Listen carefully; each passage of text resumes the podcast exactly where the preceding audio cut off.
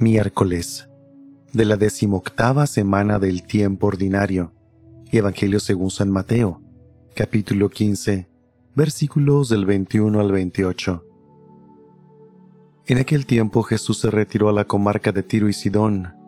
Entonces una mujer cananea le salió al encuentro y se puso a gritar, Jesús, hijo de David, ten compasión de mí.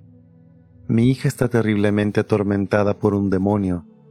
Jesús no le contestó una sola palabra, pero los discípulos se acercaron y le rogaban, Atiéndela, porque viene gritando detrás de nosotros. Él les contestó, Yo no he sido enviado sino a las ovejas descarriadas de la casa de Israel. Ella se acercó entonces a Jesús y postrada ante él le dijo, Señor, ayúdame.